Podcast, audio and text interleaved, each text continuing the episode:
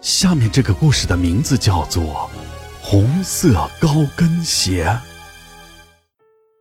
我表哥李宗平很早就出去打工了，他心想，好好的干几年，攒够了钱就回乡盖房子、娶媳妇儿。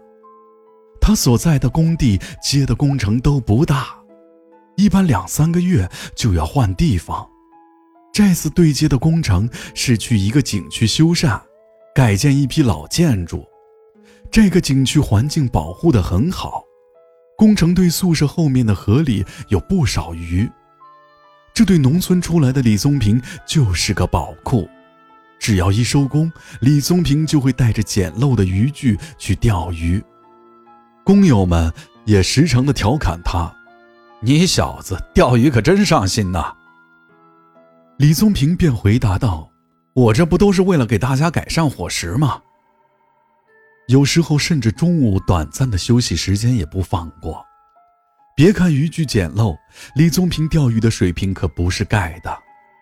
不一会儿就钓到了一大筐，他也不贪心，钓起来就直接送到厨房王师傅那边，算是给全工程队的兄弟们加餐了。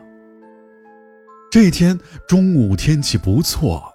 李宗平吃过饭就去河边钓鱼了，不过很奇怪，他钓了很久都没开张，水面平静的没有一点波纹。他换了好几个地方都没有效果，最后他选了一个地方坐了下来，也不想再换地方了，安安心心的等鱼上钩吧。又等了好一会儿。浮漂终于有了反应，他心中一喜。根据经验，这次上钩的鱼可不小。接下来拉竿的时候，也印证了他的想法。握着鱼竿变得很沉。李宗平并不急，慢慢的收竿，逐渐将鱼竿往岸边拉。等拉到了岸边，他就拿网去捞。可等捞出了水面一看，不由得大吃一惊，自己钓上来的哪是鱼啊，竟然是一只红色的高跟鞋。灰心的同时，一股好奇感涌上了心头。倒不是他没见过高跟鞋，只是这只鞋血红血红的，格外扎眼。他想凑近看看鞋子的材料。可马上就有一股浓重的血腥味扑鼻而来。这时，李宗平立马意识到自己手上黏黏的，伸出手一看，已经是一片血红色了。他丢掉了高跟鞋，把手伸进了河水里，使劲地搓洗着手上的血迹。正洗着呢，前方不远处的河面突然冒起了一串气泡。这引起了他的注意，不一会儿，气泡就消失了，竟然浮起了一团头发。李宗平结合之前钓上来的高跟鞋，第一反应就是有人落水了。救人要紧，他没有一丝犹豫，脱下衣服就下水救人了。等游到那团头发的位置，却发现头发消失了。就在他四下张望的时候，有一双手抓住了他的脚，使劲地把他往下拉。李宗平一开始以为是落水者，也没挣扎，就顺着力道往下潜。他看到水中的那团头发，不过随着头发的逐渐散开，一颗骷髅头露了出来。李宗平吓得猛呛了一口水。但很快又憋住了气，他一脚踢开抓着他的手，立马划水上浮。幸亏他游泳水平还不错，很快就游回了岸边。回到了宿舍之后，李宗平还是没从刚刚的恐惧中走出来，一进门就把门锁了，还不断的朝窗外张望。同宿舍的工友阿斌正在玩手机。看到李宗平魂不守舍的样子，很是奇怪，就问他：“哎，宗平，这大白天的关什么门呢？”李宗平也不看阿斌，只是盯着窗外。“我我，我刚刚撞鬼了。阿斌一听撞鬼，一下子来了兴致，便问道：“哈，是男鬼还是女鬼啊？”李宗平看他这么开心，心里也窝火，哼，是女鬼，你要不要到河边看看？阿斌看到李宗平脸上有怒色，就识趣的走开了。说完，阿斌就钻进了被窝里。他根本就不相信李宗平的话，李宗平自己也很无奈。他打小就胆子大，晚上去坟地尿尿的事儿都干过，今天却差点尿了裤子。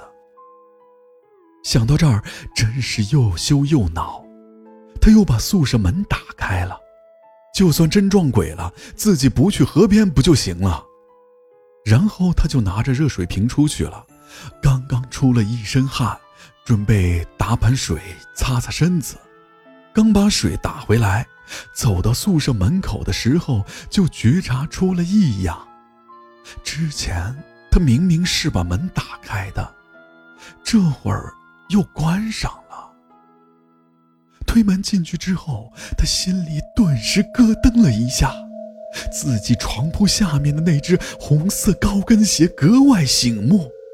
不知道是不是自己眼花，他看到床上坐着一个女人，女人穿着一身红色连衣裙，但是她的脸却看不清。而李宗平也不敢再盯着了，他退出了宿舍，慢慢的掩上了门，生怕惊动了那只女鬼。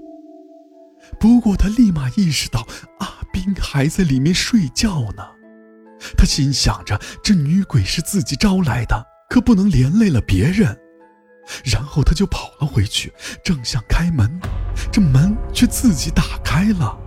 他抬头一看，是阿斌，不过他是闭着眼睛的，很像是梦游一般，表情看起来极其痛苦。李宗平在一旁推了推阿斌，大声的呼喊他的名字：“阿斌，阿斌，你怎么了？”阿斌根本无动于衷，一副与世隔绝的状态。李宗平看着阿斌走的方向，明显是去河边的，心中大呼不妙。于是他又追了上去，一把抱住了阿斌，想强行把他拉回屋里。阿斌本身就比李宗平强壮，今天又不知哪里来的怪力，一把就把李宗平推到了地上。李宗平看向阿斌，眼睛都直了。他分明看见阿斌的肩上坐着一个女人，女人用手蒙住了阿斌的眼睛，他已经完全控制住了阿斌的行为意识。这时，女人突然回头了，她看向了李宗平，露出了恐怖阴森的笑容。李宗平吓得呆在了原地，但是阿斌已经离河边越来越近了。他绝不能不管，于是他爬了起来，追上去。他扑向阿斌，想控制住他。这次，阿斌再次展现出了强大的力量，他直接把李宗平举了起来，然后朝路边的石堆扔了过去。李宗平重重地摔在了地上，一下子晕了过去。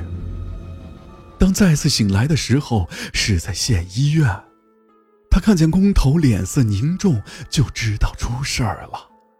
结果也正如自己预料的那样，工友们发现阿斌的时候，他已经淹死了。捞上来的时候，他的表情极其扭曲痛苦，而他的手里还紧紧地攥着那只红色的高跟鞋。